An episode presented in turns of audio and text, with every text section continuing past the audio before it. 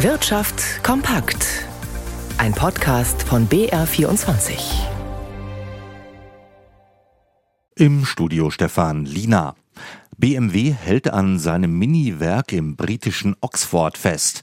Bis 2030 soll die Fabrik in einen vollelektrischen Produktionsstandort umgewandelt werden. Gabriel Wirth hat die Details. Oxford ist die Heimat der britischen Kultmarke Mini und wenn es nach dem Mutterkonzern BMW geht, soll das auch in den kommenden Jahren so bleiben. Mehr als 600 Millionen Pfund sollen in Großbritannien in die Werke in Oxford und Swinton investiert werden, kündigte der Konzern heute an. Das sind umgerechnet rund 700 Millionen Euro. Unbestätigten Berichten nach gibt es darüber hinaus Zuschüsse der britischen Regierung in Höhe von rund 75 Millionen Pfund.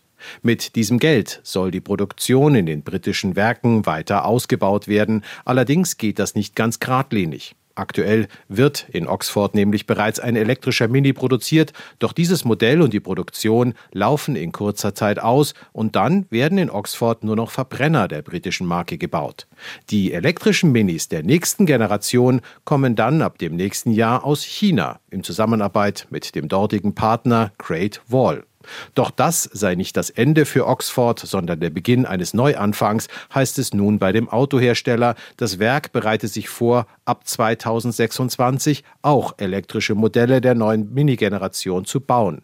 Ab 2030 will der Hersteller ja nur noch Elektroautos verkaufen.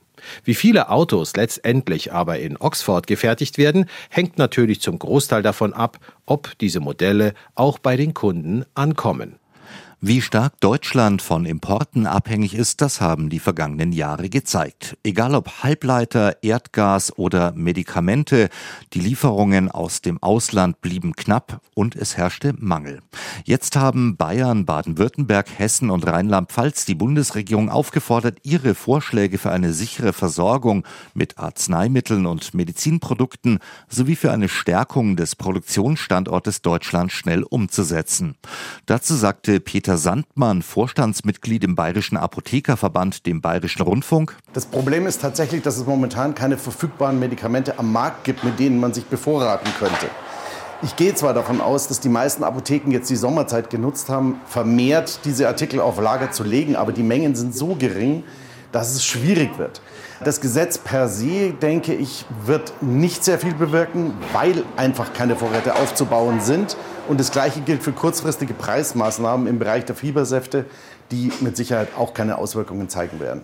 Also auf Dauer ist es einfach wichtig, die Produktion auch wieder nach Europa zu holen, um auch wieder Einfluss auf die Produktionsmengen in irgendeiner Weise ausüben zu können. Momentan sind wir, was zumindest die Antibiotika betrifft, so stark abhängig von Indien und insbesondere China, dass diese Abhängigkeit uns jetzt auf die Füße fällt. Schlechte Nachrichten kommen heute von MTU Aero Engines. Der Triebwerksspezialist aus München hat seine Umsatz- und Gewinnprognose zusammengestrichen. Christian Sachsinger in unserem Börsenstudio, was steckt denn dahinter und wie reagiert der Aktienmarkt?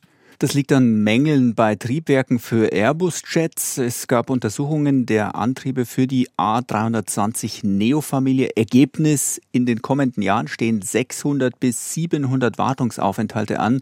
Den Angaben zufolge dürften infolge der Inspektionen in den Jahren 2024 bis 2026 durchschnittlich 350 Flugzeuge am Boden bleiben müssen. Die Probleme sind auf den Materialmangel eines Metallpulvers zurückzuführen, das in Rohlinge für die neuen Turbinenscheiben eingeschmolzen worden war. MTU stellt sich deshalb schon für dieses Jahr auf eine Belastung von einer Milliarde Euro bei Umsatz und Gewinn vor Zinsen und Steuern ein. Ja, und die Reaktion an den Börsen 5% minus MTU ist damit eindeutig das Schlusslicht im DAX. Das Börsenbarometer kann insgesamt ein knappes halbes Prozent zulegen. Schauen wir noch kurz an die Wall Street. Dort geht es bei Dow Jones und Nasdaq-Index ebenfalls leicht aufwärts und der Euro steht bei einem Dollar 0,57.